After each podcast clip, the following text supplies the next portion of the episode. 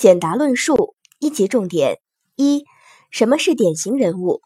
是举例分析叙事艺术作品中几个著名的艺术典型人物，指艺术家通过个性化和本质化所创造出来的，既能反映现实生活的某些本质和规律，又具有鲜明独特的个性特征的艺术形象，又称典型人物、典型性格或典型形象。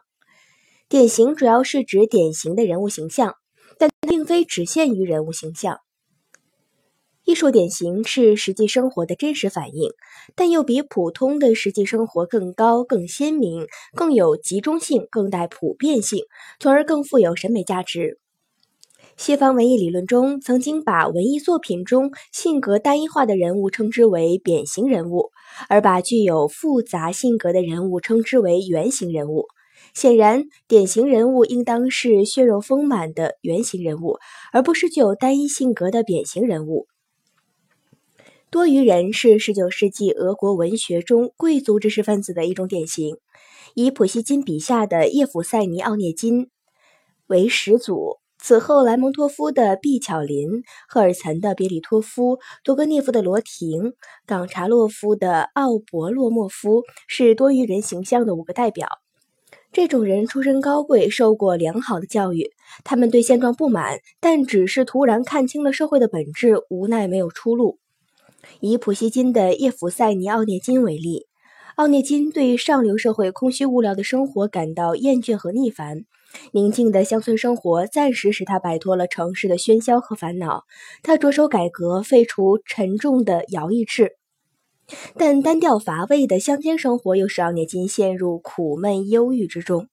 邻村来了一位刚从德国留学回来的青年诗人连斯基，两人性格迥异，共同的兴趣使他们成了朋友。连斯基正在与拉林家的小女儿奥尔加热恋，在连斯基再三催促下，奥涅金拜访拉林家，结识了奥尔加的姐姐达吉亚达吉亚娜。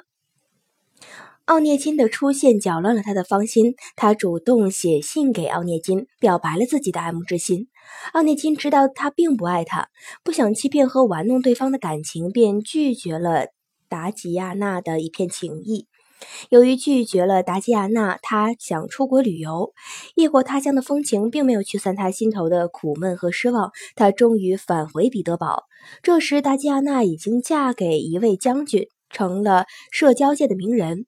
奥涅金在一次舞会上见到了达吉亚娜，他明白自己爱着她，但达吉亚娜承认自己内心仍然保持着对奥涅金真诚的爱。可她已经嫁人，因而将一辈子忠于丈夫。奥涅金那躁动不安的挣脱和无力摆脱旧习惯的苦痛所形成的性格，是俄国一代青年精神的写照。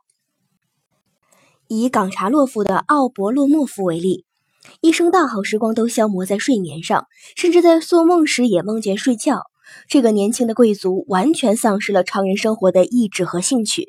尽管朋友和女友用尽各种办法想使他振作起来，但仍然无济于事。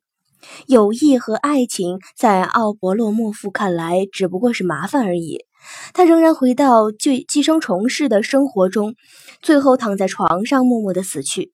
这个人物象征着旧俄国腐朽寄生的生活方式必将灭亡。从这种意义上讲，这个独一无二的个性又体现出某种时代和阶级的共性。列宁指出，在俄国生活中曾有过这样的典型，这就是奥伯洛莫夫。他老是躺在床上制定计划。从那时起，已经过去很长一段时间了。俄国经历了三次革命，但仍然存在着许多奥伯洛莫夫。因为奥伯洛莫夫不仅是地主，而且是农民；不仅是农民，而且是知识分子；不仅是知识分子，而且是工人和共产党员。我们只要看一下我们如何开会，如何在各委员会里工作，就可以说老奥伯洛莫夫依然存在。